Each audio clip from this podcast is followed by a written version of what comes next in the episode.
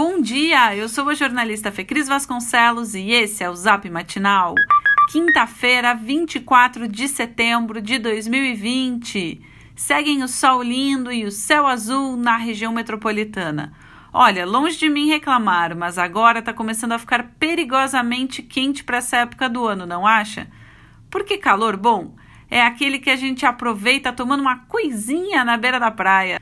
Mas tudo bem, depois do frio e da chuva que assombraram nosso inverno, nada melhor que uma primavera de sol e calor.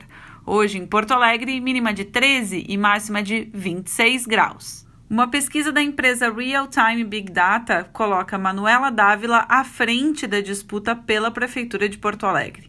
Na votação estimulada, a candidata do PCdoB aparece com 21% das intenções de voto seguida por José Fortunati, do PTB, com 11%.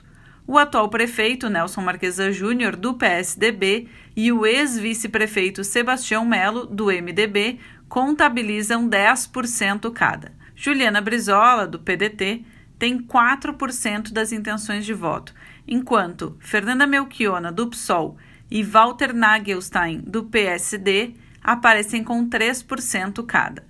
O atual vice-prefeito Gustavo Paim, do PP, aparece com 2%.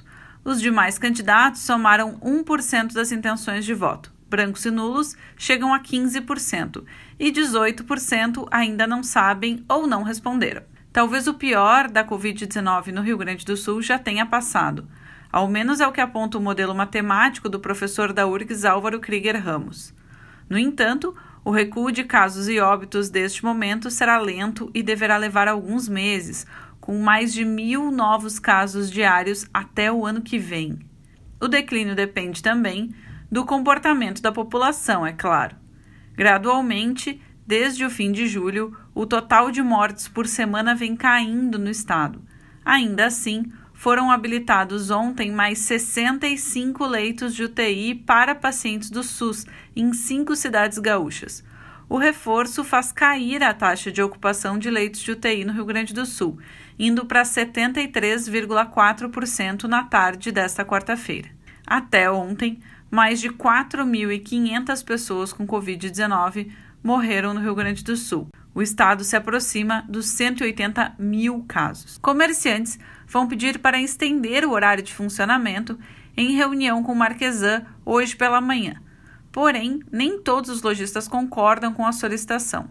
Segundo o colunista de GZH Paulo Germano, alguns proprietários de pequenas lojas de shopping acreditam que a abertura dos estabelecimentos por mais tempo, até às 10 da noite, vai aumentar os custos com funcionários, visto que hoje, funcionando do meio-dia até as 8 da noite, eles conseguem cumprir todo o horário de funcionamento com apenas um turno dos colaboradores. A Justiça determinou a suspensão do retorno dos peritos aos postos do INSS em todo o Brasil. A liminar atende a um pedido da Associação Nacional dos Médicos Peritos, que alega não haver condições sanitárias para a retomada das atividades. Esse foi o Zap Matinal, feito com base em conteúdos dos sites G1RS, GZH, Sul 21, Jornal Correio do Povo e Jornal do Comércio. Nós trazemos notícias gratuitas todos os dias no seu celular. Se você quiser sugerir alguém para também receber esses boletins, o link está no texto que você recebeu. Essa é uma realização do grupo Matinal Jornalismo. Um abraço e boa quinta-feira!